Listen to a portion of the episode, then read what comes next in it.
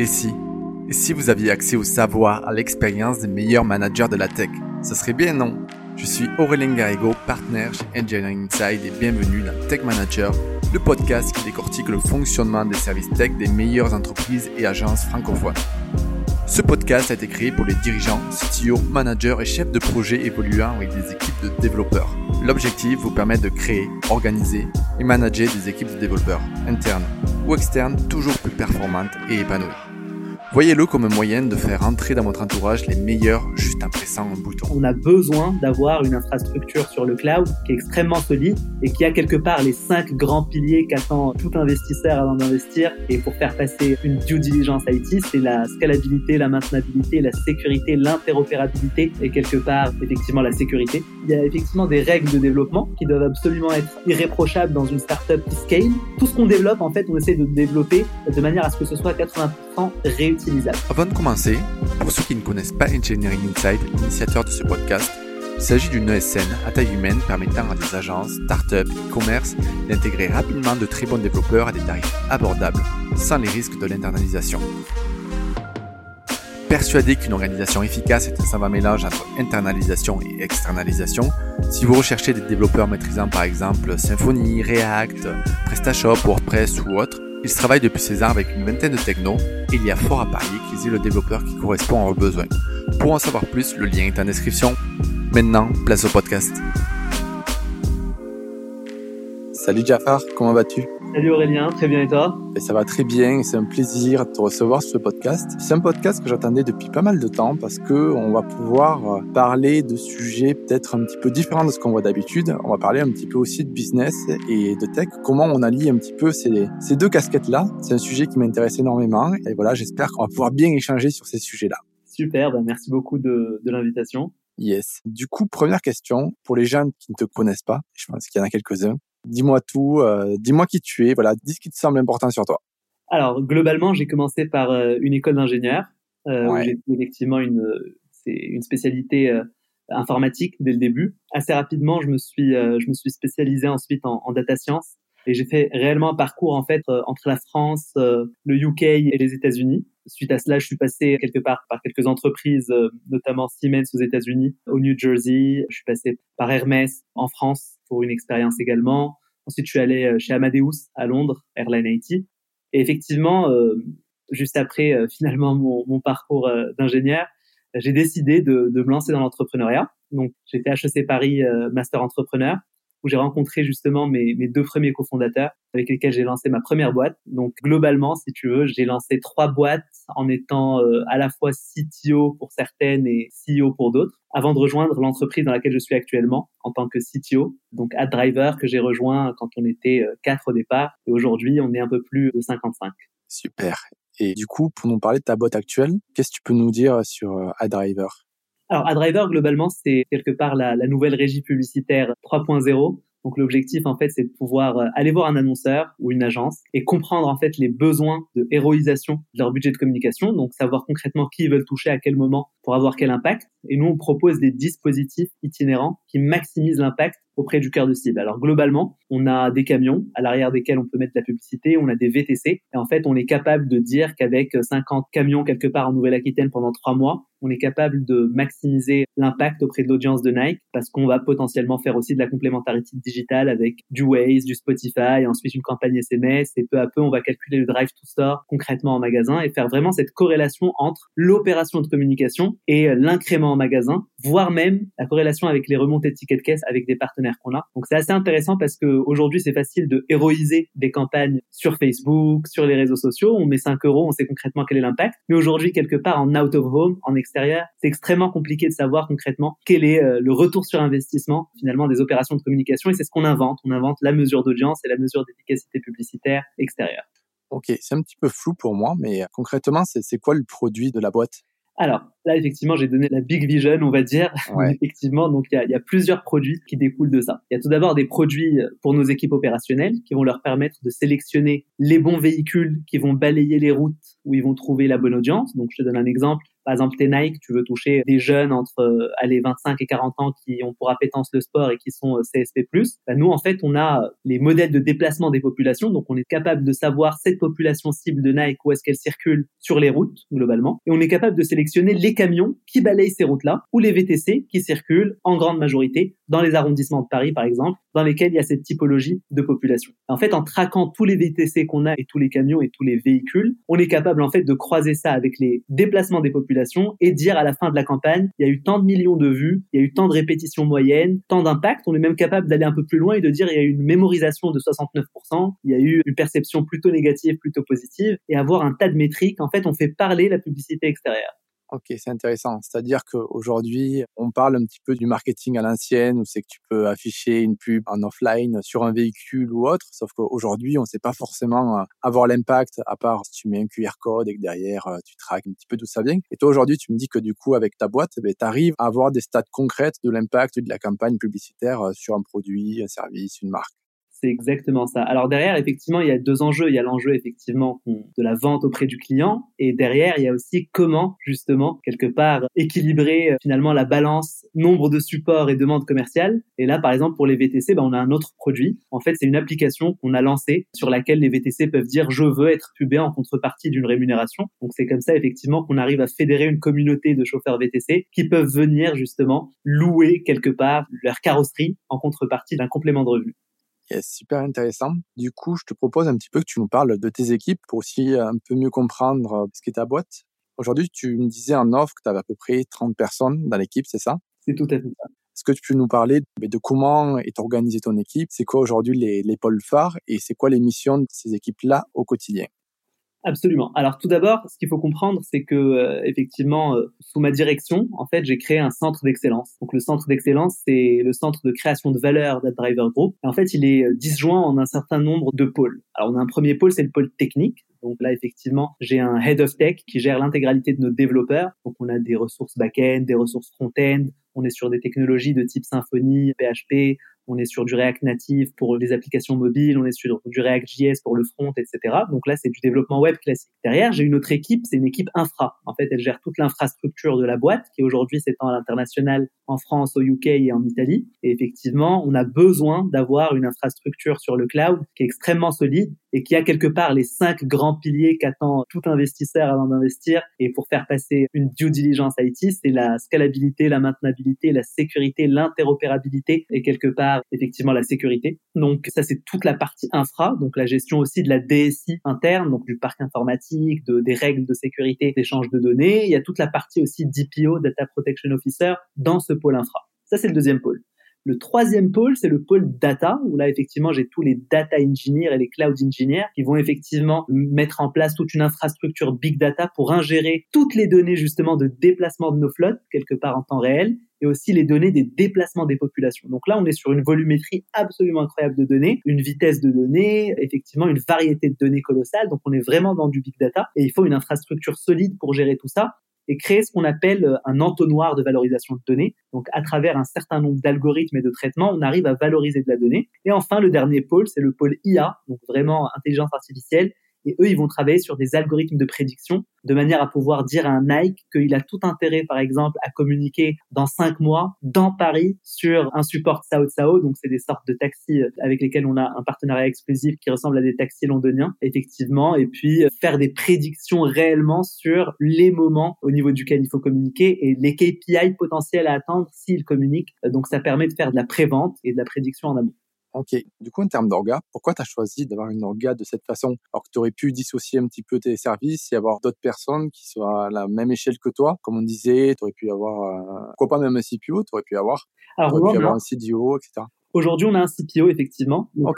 Tous ces volets-là dont je parlais, effectivement, sont purement techniques et dans la faisabilité et la création, vraiment la genèse de, l'intégralité de, mmh. de, la science et de la technique. Et derrière, on a effectivement euh, notre CPO avec laquelle je travaille main dans la main, justement, sur la collecte des besoins, sur euh, justement imaginer les maquettes. Et nous, derrière, effectivement, on va tout mettre en musique et tout orchestrer pour de la création finalement de valeur. Ok. Et du coup, juste pour répondre à la question, c'est qu'aujourd'hui, tu as choisi, de, comme tu disais tant CTO, d'avoir des heads, des head of tech, head, euh, head of security, je sais plus ce que tu, tu m'avais dit. Mais du coup, pourquoi tu as choisi de le gérer comme ça?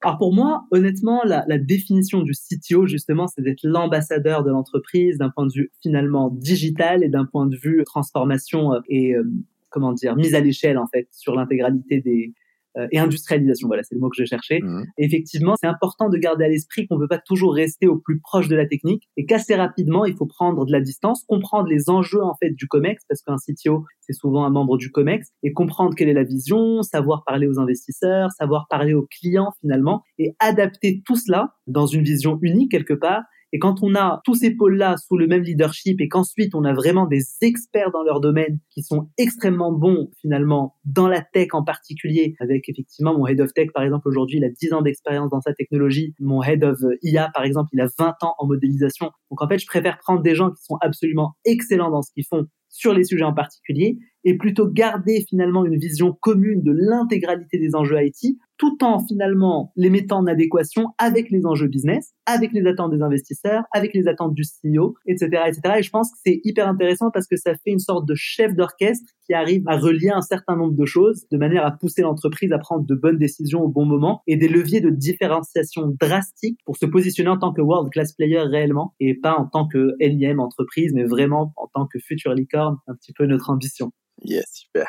Et du coup, on va creuser un petit peu ces sujets-là d'orga, ça m'intéresse. Aujourd'hui, concrètement, comment tu pilotes tes équipes? Comment ça se passe? Donc, toi, tu amènes la vision, tu amènes la stratégie. Comment tu la déclines opérationnellement? Absolument. Alors, il y a plusieurs sujets. C'est super intéressant parce qu'effectivement, il y a une notion de, structure matricielle, en fait. Donc, dans un premier temps, il y a effectivement donc tous les heads avec lesquels je fais euh, des weekly meetings, donc de manière à ce que je fasse pas non plus d'ingérence dans leurs équipes. L'objectif, c'est qu'un bon management, c'est justement, ça fonctionne sur la confiance et qu'on puisse mettre en place un certain nombre d'objectifs et que eux puissent également déléguer. Donc, effectivement, c'est un système de confiance qui fait que on se sent tous co-responsables, on engage finalement les collaborateurs à pouvoir être eux-mêmes accountable sur un certain nombre de choses en, en matière de performance et de résultats. Donc ça, c'est absolument clé. Et derrière, en fait, en transverse, sur toutes mes équipes, on a des projets. Donc il y a des chefs de projet qui vont faire en sorte en fait, bien évidemment, que les échéances du projet soient atterries et, qui vont bien évidemment pouvoir gérer le budget et les ressources. Et derrière, nous, on va gérer plutôt les ressources d'un point de vue vertical. Donc ça, c'est fondamental qu'on garde cette flexibilité et qu'on fasse en sorte quelque part que chacune des ressources puisse répondre à un certain nombre d'objectifs d'un projet ou de plusieurs projets d'ailleurs. C'est ça que c'est vraiment structurel de manière matricielle.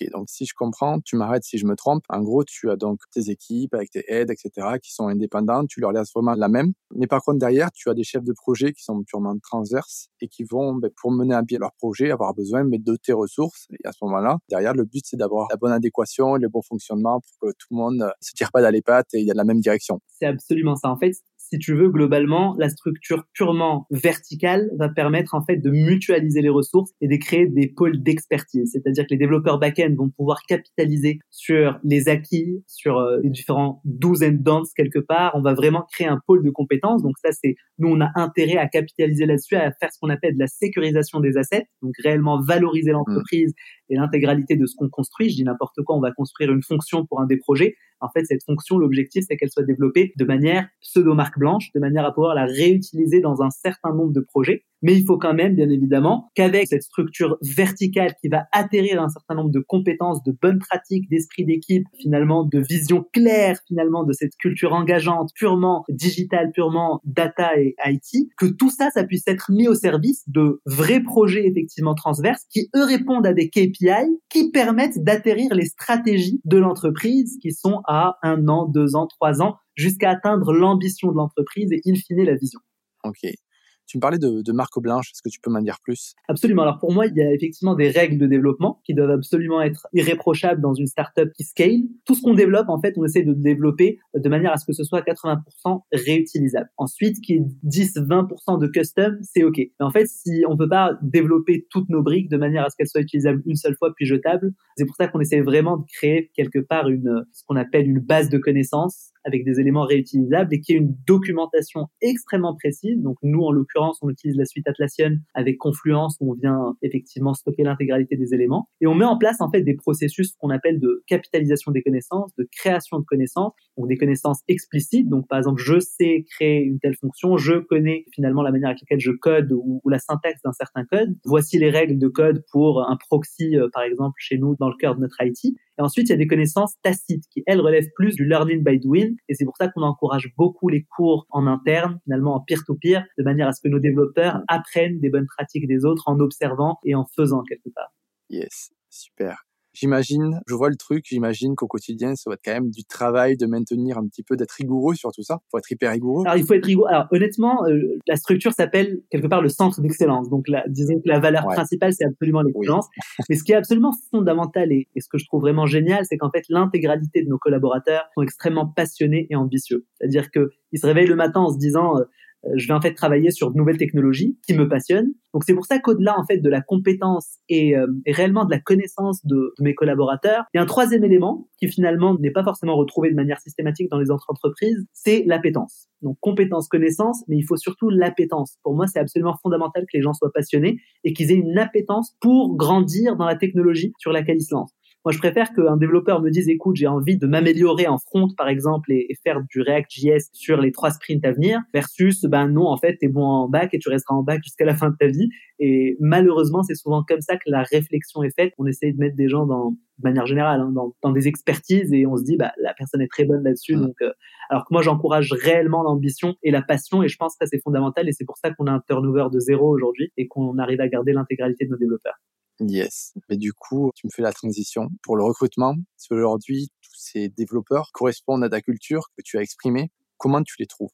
Alors, les développeurs de manière générale, effectivement, souvent on a des fenêtres sur Welcome to the Jungle, on a des fenêtres sur LinkedIn notamment. Et là d'ailleurs, on vient de faire la rencontre euh, du fondateur d'une boîte qui s'appelle Mackie People, qui est très très bien aussi et qui industrialise quelque part des entretiens de manière à avoir des sortes de questionnaires en fait qui permettent d'évaluer un certain nombre de collaborateurs. Donc c'est vrai quand on a un pipe en fait à l'entrée qui est énorme, on a euh, par exemple 150 développeurs qui postulent pour un poste, c'est vrai que ça fait déjà un premier écrémage, on va dire. Et derrière, effectivement, on fait des tests techniques tout simplement pour euh, mettre en situation. Souvent, c'est des problématiques qu'on a en interne en fait et on fait des études de cas. On voit comment la personne aurait résolu les choses. D'un point de vue data, c'est hyper intéressant parce que très souvent, les candidats apportent des insights auxquels on n'a pas du tout pensé ou des sources de données et des manières en fait de traiter la chose euh, qui sont tout à fait innovantes. Donc c'est toujours un plaisir d'échanger avec ces candidats-là. Et très souvent en fait on essaye de se projeter et de faire en sorte qu'on s'assure en fait qu'on veuille travailler avec la personne, mais surtout que la personne veuille travailler avec nous. Donc au-delà de tout ce matching, moi ce que j'aime bien faire, c'est aussi dire à la personne, enfin se projeter avec la personne et voir qu'elle veut devenir dans 2, 3, 4, 5 ans. Parce qu'in fine, ça peut être le bon match maintenant, mais plus dans un an. Et ça, je trouve ça dommage. C'est pour ça que j'aime bien penser dès le début, en fait, à la mobilité interne ou euh, à l'éventualité que la personne veuille aller autre part. Ok. Donc, si je comprends, j'essaie de reformuler, c'est aujourd'hui, tu as des canaux de diffusion des, des offres. C'est ça. Qui vont être sur Welcome to the Jungle, qui vont être sur LinkedIn. Tu as des personnes qui postulent, donc tu as du coup une entreprise partenaire. Tu m'arrêtes si je me trompe, qui va industrialiser un petit peu toute la sélection, qui va t'amener un certain nombre de profils qui, euh, bah, qui va être plus, plus, ou moins qualifiés, plutôt plus qualifiés, on va dire, dans l'idéal. Et à partir de là, tu vas leur faire des tests techniques et puis tu vas les projeter sur la vision et donner des entretiens, voir un petit peu si c'est vraiment le bon développeur qu'il faut pour la boîte. C'est ça. Après, bien sûr, il y a des éléments assez standards où effectivement, il faut vérifier que les valeurs de la boîte sont en adéquation avec les valeurs de la personne, etc. Donc ça, c'est assez classique. Ouais. D'ailleurs, je rebondis sur le sujet. C'est euh, la dernière fois, on a fait un podcast avec le CTO de KNR qui me disait que pour les entretiens, mais justement, lui, il faisait passer des tests techniques. Mais ce qui l'intéressait, c'était pas forcément si la personne arrivait à résoudre le test technique, mais c'était plutôt la posture qu'il prenait vis-à-vis de ce problème. Et si la personne n'avait pas les compétences techniques, mais qu'il adoptait la bonne posture, eh ben, il arrivait de miser sur cette personne-là pour la faire grandir, parce que pour lui, c'était une personne qui, dans l'avenir, allait être vraiment un, un player. Absolument. Non, je trouve ça super intéressant. En fait, c'est ce que Socrate appelle la maïotique, la genèse quelque part d'idées et de raisonnement. Et ça, c'est hyper important, bien sûr, parce que c'est pas le résultat final qui compte, parce qu'in fine, ça se trouve, la personne n'avait pas l'intégralité du scope des données pour pouvoir tirer une conclusion ou euh, construire son algorithme euh, de bout en bout. Mais le cheminement et les questions que la personne va poser, les réflexes qu'elle va avoir sont aussi, voire beaucoup plus importants que le résultat final. Yes. Et du coup, tu me disais 150 personnes qui postulaient euh, régulièrement, ça fait quand même du volume. Quand je vois les, les autres podcasts, tout le monde n'a pas autant de volume. Qu'est-ce qui fait qu'aujourd'hui, vous avez autant de personnes intéressées pour travailler chez vous?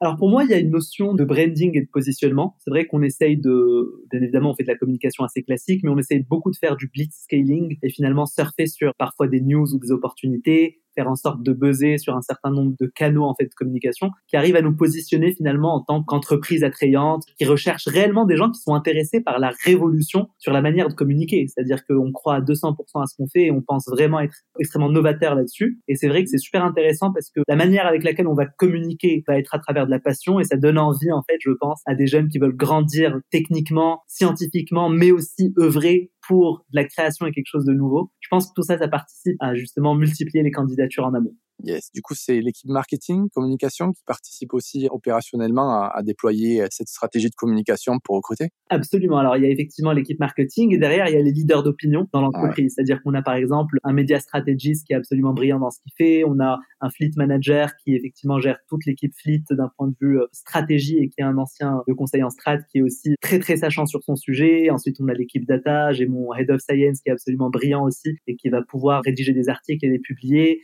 Et en fait, tout cet engouement se transmet quelque part dans la manière avec laquelle on évoque l'entreprise, les interventions qu'on va faire sur BFM, sur plusieurs canaux, les articles que va faire par exemple notre fondateur et qui sont absolument passionnants. Enfin voilà, c'est un peu tout finalement ces différentes opérations qui sont souvent d'ailleurs orchestrées par effectivement l'équipe communication qui aboutissent à une telle identité, une telle image de marque, ce que les Américains appellent une go-to brand, une marque de référence en la matière. Mmh.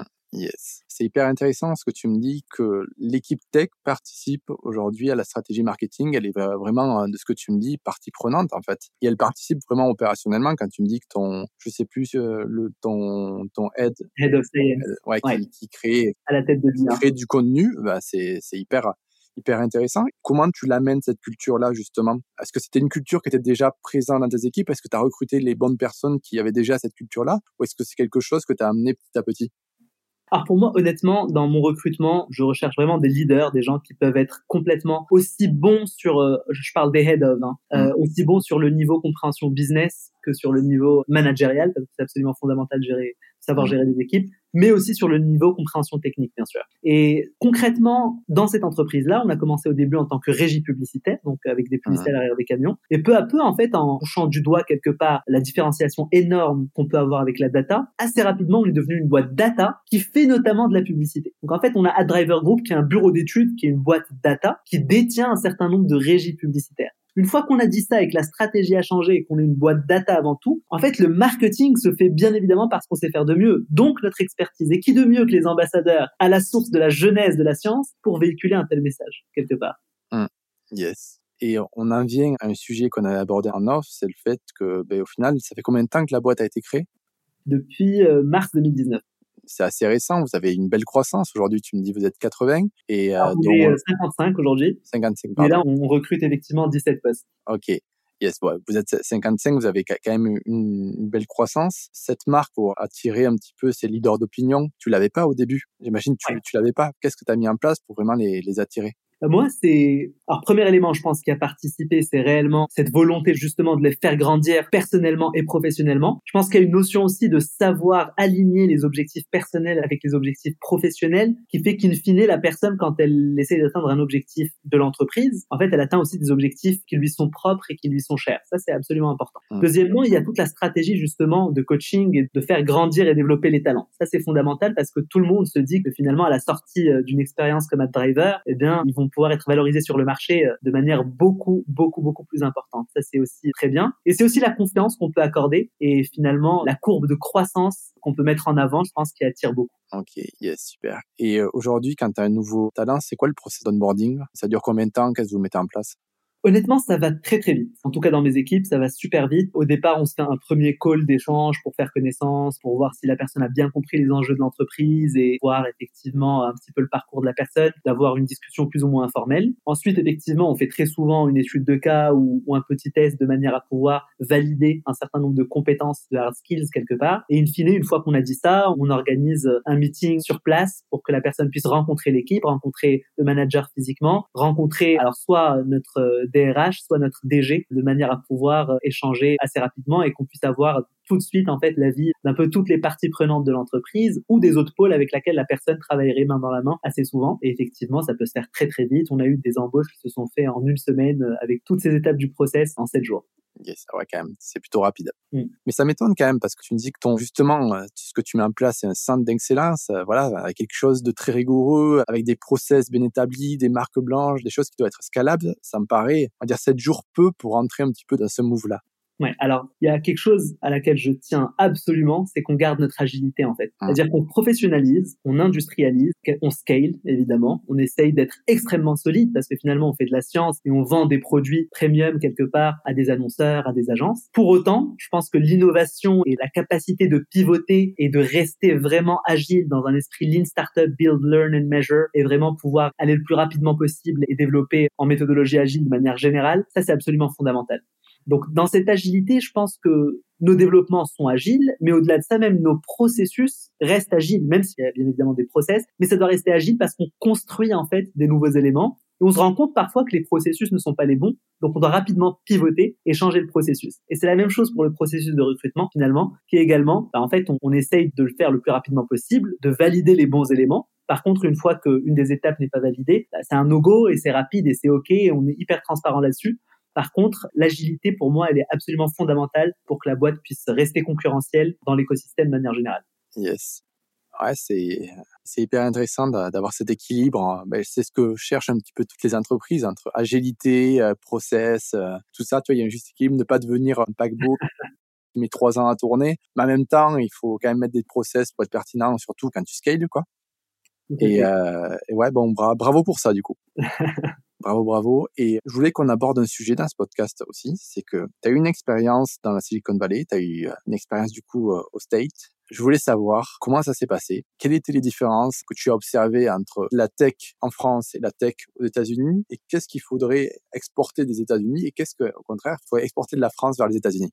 Alors, il y a un premier élément, je pense, qui est absolument fondamental et que j'aime beaucoup aux États-Unis, en fait, c'est le pragmatisme, mais aussi la confiance en soi qu'on va avoir les collaborateurs. Donc, qu'ils soient d'ailleurs développeurs ou pas dans une entreprise, il y a beaucoup, beaucoup, beaucoup de personal branding et de développement en fait personnel, de manière générale. C'est vrai que aux États-Unis, on va trouver beaucoup de personnes, alors même des développeurs, qui vont pouvoir finalement s'exprimer de manière extrêmement libre, qui vont être très euh, extravertis effectivement, et qui vont pouvoir en fait faire du carriérisme et finalement euh, évoluer euh, au niveau des échelons d'une entreprise assez facilement. Donc ça, ça leur donne cet avantage en fait d'être à l'aise à l'oral et de développer finalement leur carrière et d'avoir un développement de soi et une confiance en soi qui est au cœur de leurs préoccupations, au-delà de l'aspect purement compétences techniques. Donc ça, je pense que c'est un des plus gros enjeux en fait, et je pense que les développeurs France gagneraient beaucoup aussi à finalement mieux s'exprimer, mieux se présenter en fait, un peu comme les commerciaux. Mais ici, j'ai l'impression qu'il y a une disjonction drastique souvent entre le commercial et le technique. Et c'est pour ça que ça choque un peu quand une personne a la double compétence. On comprend pas trop si euh, finalement c'est un commercial qui s'est converti en technique ou c'est un tech en fait qui n'était pas très bon en technique donc qui est passé côté commercial.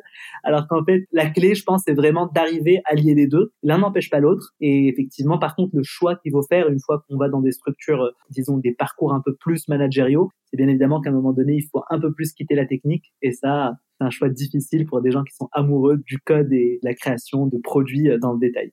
Hum.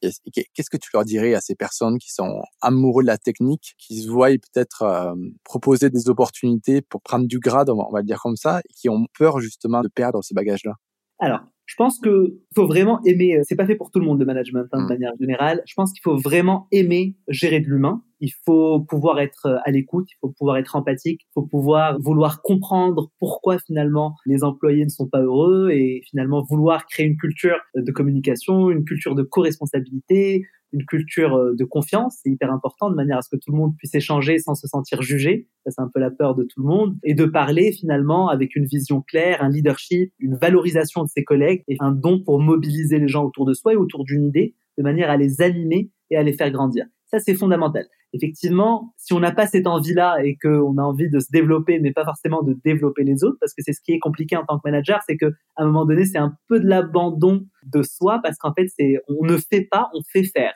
on apprend à faire faire en fait. Ah. Et ce switch de faire à faire faire n'est pas si évident que ça pour tout le monde. Et je pense que il faut vraiment se questionner sur est-ce que j'aime quelque part gérer une équipe, j'aime l'humain, et au-delà de ça, est-ce qu'on aime avoir une vision plutôt holistique et globale? C'est-à-dire qu'aujourd'hui, même mes head of, en fait, par exemple mon head of science, n'a pas de visibilité sur la roadmap purement technique, par exemple, ou le head of tech ne sait pas exactement quelles sont les stratégies infra qui sont mises en place par le head of infra, par exemple. Donc il y a effectivement une perte de la vision globale mmh. quand on est purement dans la technique, mais forcément quand on va dans la vision globale, eh bien on perd les enjeux détaillés techniques. Et c'est pour ça qu'il faut se poser la question. Il n'y a pas de bonne solution en fait. Il n'y a pas une bonne manière de faire. Il faut juste se poser la question est-ce qu'on veut gérer de l'humain? Est-ce qu'on veut avoir une vision globale de pilotage? Ou est-ce qu'on veut rester vraiment dans une expertise très précise, qui est aussi très bien et très demandée sur le marché pour le coup des experts techniques? Tu veux me passer un, sujet, justement, même quand tu es très technique, que tu es dans un cœur d'activité, est-ce que c'est pas important aussi d'avoir la vision globale, de la comprendre pour euh, ne serait-ce que comprendre ben, pourquoi telle ou telle décision est prise, ne pas être frustré? Absolument. Alors ça, je pense honnêtement que c'est le rôle du manager, en fait, de faire en sorte que l'intégralité des personnes dans l'équipe ait une vision fidèle de la réalité du terrain. C'est même la responsabilité du manager que de protéger son équipe de manière à ce que même quand il y a des flous ou des problèmes politiques dans finalement les autres pôles ou, dans les sphères les plus hautes de l'entreprise, eh bien d'absorber tous ces éléments-là et de faire en sorte en fait que l'équipe puisse travailler dans l'environnement le plus serein et le plus tranquille possible. Et ça c'est extrêmement compliqué et ça relève aussi un petit peu de l'abandon de soi dont je parlais tout à l'heure. Quelque part c'est une sorte de papa le manager qui va faire en sorte que les équipes fonctionnent super bien, qu'elles puissent se retrouver personnellement et professionnellement même dans les moments les plus durs de l'entreprise. Et ça, c'est compliqué parce qu'il n'y a pas pire qu'un manager qui transmet le stress, qui transmet en fait les doutes, qui transmet son énervement contre des décisions qui seraient prises un peu plus haut, mais où le manager ne serait pas totalement d'accord. Pour moi, une des facultés principales, c'est la co-responsabilité. Même si finalement, à l'échelle la plus haute de l'entreprise, des décisions sont prises et qu'on n'est pas d'accord à 100%, si elles sont prises de manière collégiale, en fait, on les épouse, ces décisions-là. Et puis ensuite, on permet aux gens de pouvoir avancer, de pouvoir réfléchir, de pouvoir apprendre et de pouvoir collaborer dans, le meilleur, dans les meilleures conditions. Ouais, ça peut passer un petit peu ce que tu me dis à, l'image euh, du canard, tu sais, qui est calme, serein à la surface et euh, sous l'eau qui pédale, qui pédale, qui pédale, qui pédale. C'est un petit peu ça. C'est exactement ça. Et juste du coup, t'as pas répondu à une de mes questions. Attention, c'est en quoi la tech à la française est meilleure que la tech des États-Unis? Sur quoi ils pourraient s'inspirer nos amis américains? Alors, je pense que honnêtement, le système éducatif et la théorie en France est absolument formidable. Je pense réellement que c'est euh, une des meilleures dans le monde parce que justement, ça crée des personnes qui ont une réflexion 360. L'ingénieur en informatique, par exemple, ce qui est hyper intéressant, c'est que par exemple dans ma formation, j'ai fait des humanités, j'ai fait euh, de la technique, j'ai fait du management et j'ai fait de la science et de la technique. Donc en fait, in fine, on a une vision 360 beaucoup plus poussée qu'aux États-Unis. Aux États-Unis, ce qui m'avait beaucoup surpris parce que j'avais fait un échange justement à l'université of Texas, c'est que le premier cours d'Android, typiquement, on est arrivé, ils nous ont dit sortez vos ordi, développez-moi cette app. Alors qu'en France, on a fait trois mois de théorie, qui peut déranger un certain nombre de personnes qui sont très intéressées par la technique, mais j'ai trouvé ça absolument génial parce que au moment où j'ai commencé à développer ma première brique technologique, j'avais déjà en tête qu'il fallait penser à des tests, qu'il fallait penser finalement à créer des composants, etc., etc., et une vision beaucoup plus globale, beaucoup plus holistique, qui avait d'autres métiers en fait que simplement développeurs, qui avait des métiers de produits, qui avait des QA, des testeurs, qui avait une pré-prod, une prod, une vision globale et holistique en fait permet tout de suite de comprendre ce que je suis en train de développer, ce que je suis en train de mettre en place, où est-ce que ça s'insère. Et aux États-Unis, très souvent, ils sont dans le focus on focusing et dans une avancée purement verticale versus un apprentissage horizontal en France. Et ça, ça donne, je pense, des meilleurs managers, en tout cas, et des meilleurs plutôt euh, techniciens d'un point de vue architectural et d'un point de vue global. Donc ça, je mm. trouve ça euh, beaucoup plus euh, pertinent, en tout cas, que d'avoir tout de suite juste une expertise extrêmement fine sur un sujet donné, qui correspond peut-être plus à des salariés qui travailleront dans des grosses boîtes et des grosses structures où ils ont besoin d'experts très précis. Yes, super. Merci pour ton retour. Avant de passer aux questions de la fin, je voulais qu'on aborde un dernier sujet, qui est le sujet un petit peu de l'équilibre entre l'internalisation et l'externalisation des ressources tech. Je sais pas comment tu fonctionnes, toi. Moi, j'ai toujours cette vision de me dire qu'une organisation, c'est une organisation, et au final, peu importe que le développeur, que soit freelance, soit dans une autre agence, soit en interne, on s'en fout du moment qu'il partage la culture, la boîte et qu'il est intégré dans l'organisation et que ça fonctionne, il n'y a pas de souci. C'est quoi ta vision à toi? Moi, ma vision, en fait, pour moi, la question ne se pose pas à ce niveau-là, est-ce qu'il faut prendre de l'interne ou de l'externe? Pour moi, la vraie question, c'est quelle est la vision de l'entreprise? Par exemple, nous, c'est devenir euh, empowering the moving world. Donc, c'est mmh. assez euh, long-termiste, en fait. Derrière, on a une ambition qui est de devenir un expert dans la mobilité. Et à partir de ça, en fait, on a décliné des stratégies. Notre stratégie, en fait, Ambition 2025, il y a deux stratégies médias, deux stratégies fleet, donc vraiment gestion logistique des transports, et on a deux stratégies data et une stratégie RSE, donc tout l'impact environnemental et sociétal. Ah. Et à partir de ces stratégies-là, on a un certain nombre de KPI. Et ces KPI-là, on arrive à les atterrir avec des projets. Et en fait, en fonction de ces projets-là, on va se mettre des objectifs fin d'année d'atteindre un certain nombre de KPI qui répondent à des stratégies. Une fois qu'on a validé des projets, après, il y a une gestion des ressources. Donc moi, j'ai mes ressources internes. Mais in fine, c'est à moi en tant que CTO de me dire les ressources internes, je vais les prioriser parce qu'ils sont excellents dans ce qu'ils font sur tel et tel et tel projet, mais il y a un autre projet. Alors, soit premier élément, j'ai pas l'expertise en interne, je dis n'importe quoi, c'est un projet qui, par exemple, est un outil 3D pour représenter des voitures qui sont pubées en 3D. Eh bien, j'ai pas l'expertise graphisme et 3D en interne. Eh bien là, mmh. effectivement, il faut externaliser. Ou au-delà même de ça, c'est tout simplement un énième projet pour lequel j'ai plus de ressources parce que je les ai déjà alloués à des projets et c'est juste mmh. OK de délocaliser et de fonctionner exactement de la même façon. Alors, c'est parfois un peu plus compliqué parce qu'effectivement on les a pas sur place, parce que c'est peut-être une autre culture. Nous, notamment, on a, on a délocalisé un de nos développements en Ukraine. Et effectivement, il y a eu des avantages, il y a eu beaucoup d'inconvénients aussi, et c'est comme ça qu'on apprend. Mais in fine, ça justifie pas forcément en fait le recrutement de quelqu'un sur place, parce que finalement, c'est un projet peut-être à durée limitée. Donc honnêtement, je pense qu'il faut plus réfléchir en vision, ambition, KPI, projet et ressources à allouer au projet plutôt que de se dire tiens, est-ce que je mettrai en interne ou en externe? En fait, la question, il faut l'avoir d'un point de vue beaucoup plus long-termiste et vision et ensuite décliner d'un point de vue euh, concrètement comme on fait avec un plan d'action court terme. Yes, je suis d'accord. Et si on a amené du coup à travailler avec des personnes externes, comme tu l'as dit, euh, bien être accord, trouver le bon partenaire avec euh, qui a la même vision, qui a la même culture, on gagne du temps, on gagne de l'argent et ça se passe beaucoup mieux. Tout à fait. Il y a un élément important, si je peux faire un retour d'expérience, c'est surtout demander euh, aussi des refs, voir contacter des autres clients, voir comment ça s'est passé, s'assurer de faire des daily notamment en, incluant les développeurs qu'on a, mais également les développeurs en externe, parce qu'in fine, peu importe qu'ils soient en interne ou en externe, il faut gérer finalement le rituel de la même façon, il faut qu'ils puissent collaborer avec les équipes produits exactement de la même façon, il faut qu'ils puissent euh, avoir les checks qu'on aurait en interne. Et ça, c'est pas évident parce que parfois on se dit, bon, c'est externalisé, euh, le project management sera externalisé alors que pas du tout. Mmh. Oui, je te rejoins. Super.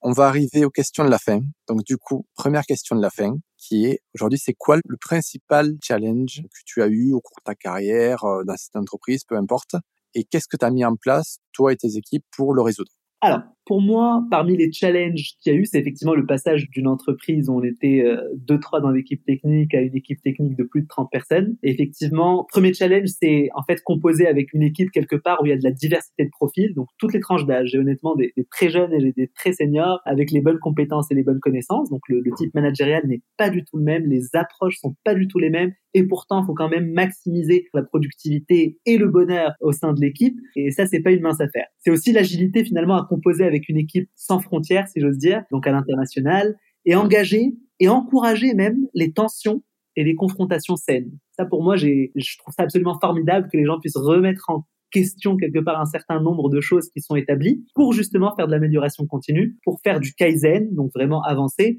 et ensuite du yokoten, et ça on n'en parle pas beaucoup du yokoten, c'est partager au sein de la boîte les évolutions et les améliorations continues qu'on a eu avec le kaizen. Donc le yokoten, c'est la diffusion du kaizen. Et ça c'est hyper important et c'est vrai que c'est pas évident, mais pour le coup, on a pu mettre ça en place peu à peu avec finalement en soignant la culture, en faisant d'ailleurs beaucoup beaucoup beaucoup de formations en management et en gestion de projet à mes équipes, de manière à ce qu'ils puissent vraiment monter en compétence sur ces sujets-là et qu'ils puissent manager au mieux les équipes et atteindre au mieux les objectifs. cette confrontation saine, ça m'intéresse. Comment tu la mets en place concrètement? Est-ce que tu as un exemple? Oui, bien sûr. Alors typiquement, chaque deux semaines, je mets en place une rétrospective en fait où les gens viennent. On a un certain nombre de tickets en fait qu'on va mettre en place et chaque personne va pouvoir dire ce qui s'est bien passé, ce qui s'est mal passé au niveau équipe, au niveau personnel, au niveau travail, etc. Et en fait, on se dit que tout ce qui se dit pendant la rétro ne va pas être primaire ou, pris personnellement. Globalement, c'est le moment de vider son sac, c'est le moment de dire ce qui va pas. Et en fait, on sort pas de la rétro sans mettre un plan d'action extrêmement clair pour atterrir les objectifs de chacun des mini tickets relevés. Et ça, c'est libérateur, un point incroyable. Et les gens se sentent beaucoup mieux. Et honnêtement, on a mis en place beaucoup de choses. Donc, on a engagé finalement un certain nombre de tensions et confrontations qui sont saines in fine parce que c'est pour de l'amélioration continue. Hum, je pense que je vais, je vais te piquer cette méthodologie.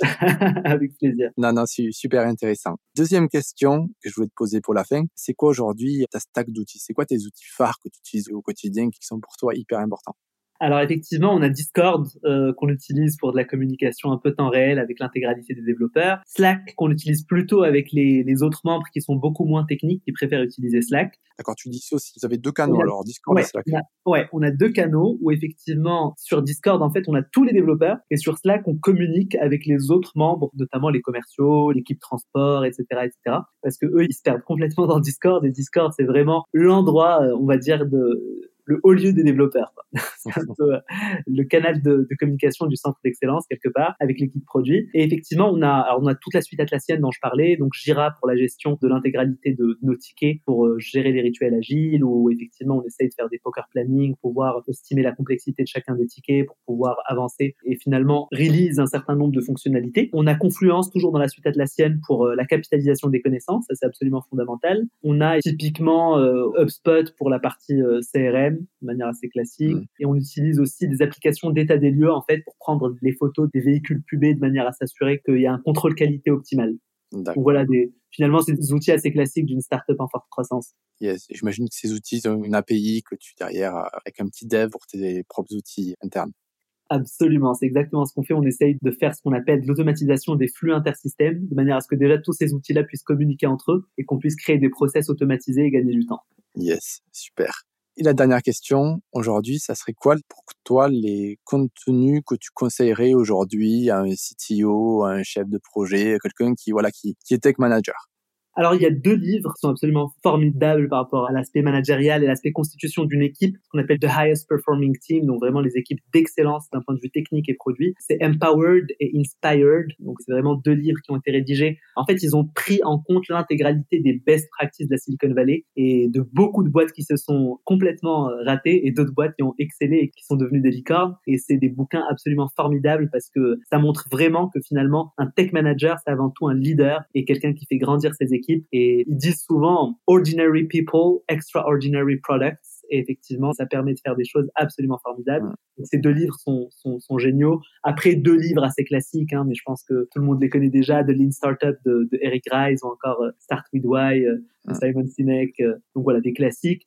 Et derrière, effectivement, euh, de manière générale, vraiment, vraiment s'intéresser à moi. En tout cas, ça m'intéresse et je pense que ça permet aussi d'aider beaucoup au niveau managérial et au, niveau d'excellence, en tout cas professionnel. C'est tous les principes de neurosciences de manière générale qui permettent de vraiment focus sur soi-même et de faire ce qu'on appelle euh, la congruence, être en alignement avec soi-même et avec ses objectifs et surtout, surtout, surtout œuvrer pour le bien commun et pour l'équipe en fait qui a les mêmes valeurs, la même volonté d'excellence, la même confiance mutuelle et la même solidarité. Ça, c'est fondamental parce que tout seul, on avance euh, effectivement pas parfois vite, mais ensemble, on avance beaucoup plus loin.